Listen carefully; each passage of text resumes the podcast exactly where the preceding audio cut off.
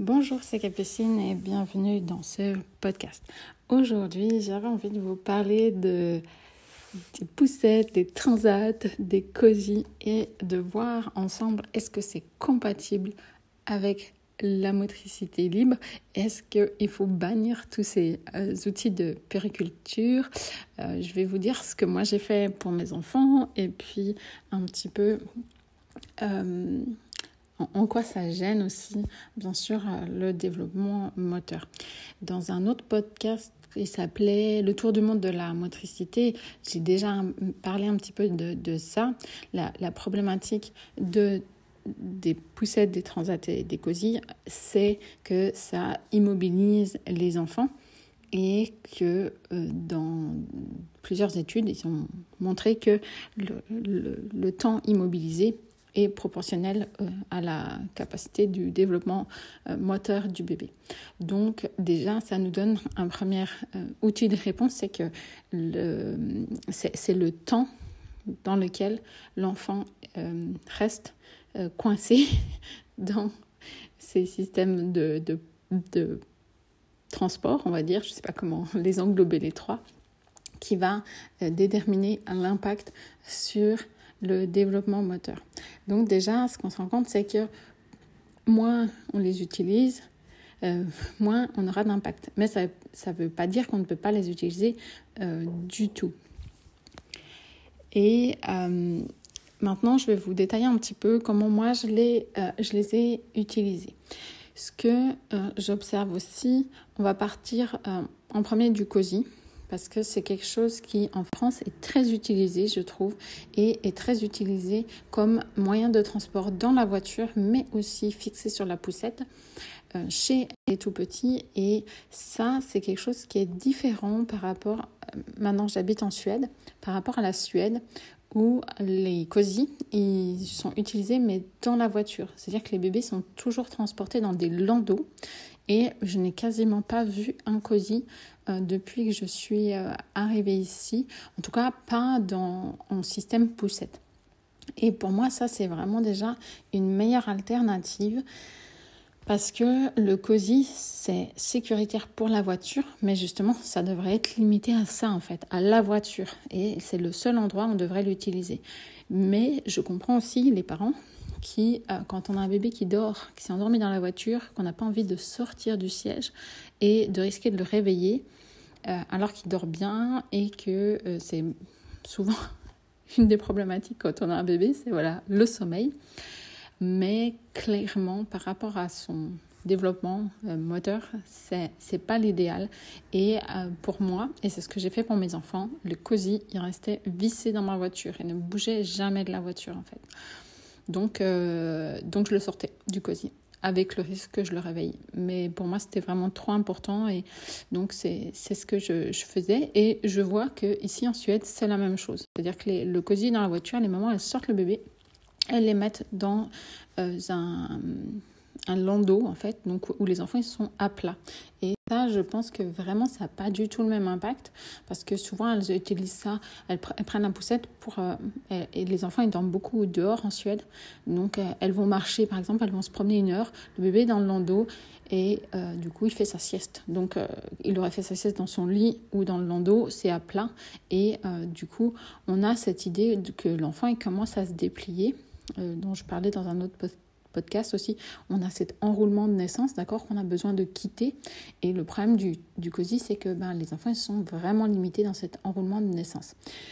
Donc voilà, ça peut être un premier euh, moyen d'utiliser euh, le COSI, c'est-à-dire de l'utiliser mais de le limiter à la voiture et ensuite d'utiliser un autre moyen pour transporter le bébé quand on est en dehors de la voiture. Si vous tenez vraiment une poussette, dans ce cas-là, passez sur un, une, une je sais pas comment on appelle ça exactement, mais une nacelle, quelque chose qui est plat, d'accord? Elles vont pas du tout aller sur des poussettes derrière, ou sur un système de portage de type écharpe ou, euh, ou porte-bébé.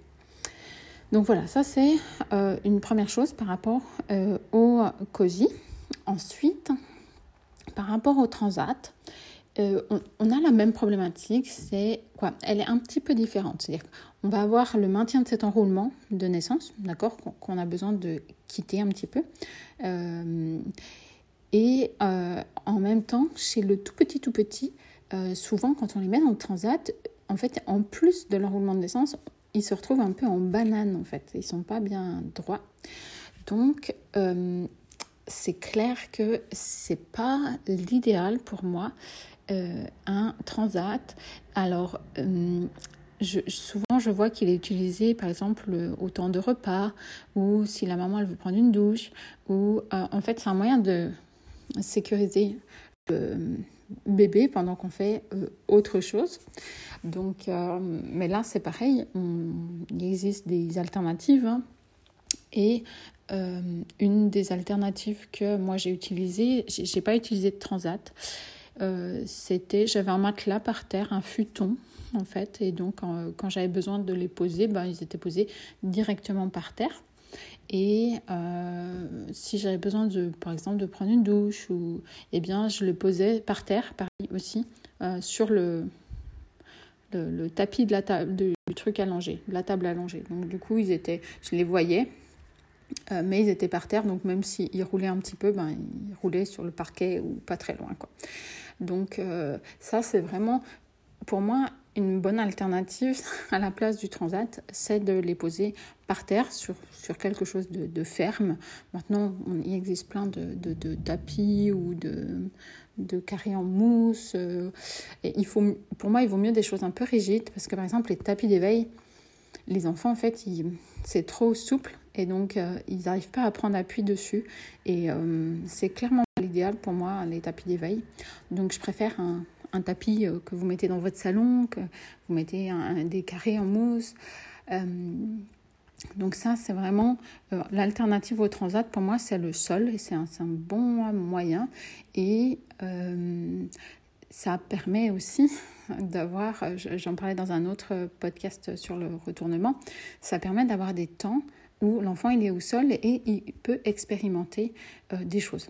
Et ce qui se passe, c'est que si vous n'avez pas de transat et à chaque fois que vous avez besoin de le poser, vous le posez par terre, et eh bien vous lui offrez euh, tout un tas de possibilités d'expérimenter euh, certaines choses au sol. Donc c'est pour moi c'est double double gagnant, c'est-à-dire que d'un côté, vous, vous mettez un endroit, un endroit où le bébé est en sécurité et en plus, vous lui offrez la possibilité de euh, d'expérimenter des choses. Alors après, je sais qu'il y a souvent aussi des questions hein, par rapport à ça, parce que, euh, par exemple, il y a des parents qui ont peur parce que le sol, c'est froid. Alors donc, du coup, ben, voilà, soit mettre un matelas un peu plus épais, soit un futon, ou voilà, quelque chose. Euh, j'ai aussi souvent des questions, par exemple, sur un grand frère, une grande sœur, qui des fois peut être moins précautionneux avec le bébé. Euh, on a aussi euh, des familles qui ont des animaux, des chiens, des chats, et qui, ont, et qui, ont, euh, qui craignent de poser l'enfant au sol. donc ça, après, voilà, c'est pour moi, c'est vraiment... Il faut trouver des manières de pouvoir poser le bébé au sol et que ça soit sécuritaire pour tout le monde. donc, il y a des aménagements à faire, euh, soit des barrières, soit euh, pour euh, mettre les animaux d'un côté, les enfants de l'autre, sécuriser par rapport au grand frère ou à la grande sœur. Voilà, il y a plein de manières de faire sans se priver de ce temps au sol pour le bébé. Ensuite, donc, la dernière chose dont j'ai parlé, c'est la, c'est la poussette. donc là, ça peut être des fois sur des enfants plus grands. Et euh,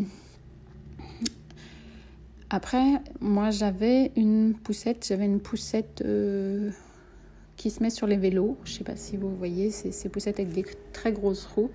Euh, parce que comme j'étais assez sportive, voilà, je la fixais derrière mon vélo, ou j'allais marcher, j'allais courir. Donc j'ai utilisé la poussette euh, quand euh, plutôt moi j'allais faire du sport, on va dire, ou que j'avais besoin de me de transporter un peu plus, ou là euh, j'avais pas possibilité de le mettre en écharpe.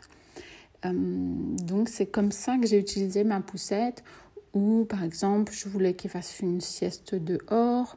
Donc voilà, je pouvais le mettre dans cette grosse poussette et puis le, laisser finir sa sieste dehors. Donc c'était, c'est vraiment comme ça que j'ai utilisé ma poussette, mais c'était pas du tout mon moyen de transport privilégié. J'ai beaucoup utilisé les écharpes et ensuite les porte-bébés quand ils ont été plus grands euh, de type euh, Manduka. Et, euh, et c'est sûr que pour moi, c'était beaucoup plus facile d'avoir une écharpe. Et l'autre chose, c'est que j'ai aussi beaucoup porté dans le dos. J'ai porté rapidement dans le dos et, et longtemps dans le dos parce que je trouve que le portage ventral, il est, il est bien, hein, mais euh, on est vite très embêté sur plein de choses. C'est-à-dire que comme on, a moins accès à ses mains, eh bien, il y a plein de choses qu'on ne peut pas faire. Donc c'est vrai que j'ai beaucoup porté sur un portage dorsal euh, pour euh, transporter mes enfants. Donc, et c'est une bonne alternative aux poussettes. Et puis je me suis toujours dit que pour moi, je voyais ça aussi. J'ai fait beaucoup de sport. Avec un enfant, ben, c'est clair qu'on fait beaucoup, beaucoup moins de sport. Et donc, je m'étais dit à chaque fois que je le portais, c'était ma manière de faire ma rééducation, de reprendre euh, un, peu du, du, muscle, de l'endurance. Donc, euh, au lieu de me dire, oh là là, c'est lourd, un bébé, machin, et je me disais, non, c'est ma séance de sport. De toute façon, tu n'as pas le temps d'aller en salle de sport ou d'aller courir, ou je courais moins. Donc, euh, je considérais toutes ces périodes où je portais mes enfants des fois sur de longues périodes, c'était ma manière de faire du sport et euh, de rester en forme. Donc, euh, parce que j'entends, oui, souvent, c'est vraiment la, remarque, c'est dire, oui, mais c'est lourd. C'est sûr que quand votre bébé il passe 10-12 kilos, euh, ça peut, sur une heure, apporter, voilà, ça peut commencer à faire un bon, du poids. Mais on peut aussi choisir de voir ça comme une manière de faire du sport gratuite, parce que finalement, sinon, après, qu'est-ce qu'on fait? Ben, Il y a des femmes qui, pour récupérer après une grossesse, retournent en salle de sport et prennent un... 10 kilos pour se muscler. Donc autant, autant euh, pour moi, c'était euh, le, moyen de moindre effort pour euh, récupérer et être en forme. Voilà, donc j'espère que ça vous aura donné deux, trois pistes pour utiliser tous ces moyens de portage de manière intelligente et compatible avec un bon développement euh, moteur du bébé. Si jamais vous souhaitez aller plus loin, euh, vous pouvez rejoindre ma formation pour les professionnels et euh, j'ai hâte de vous retrouver dans cette formation. Je vous souhaite une très bonne journée. Au revoir.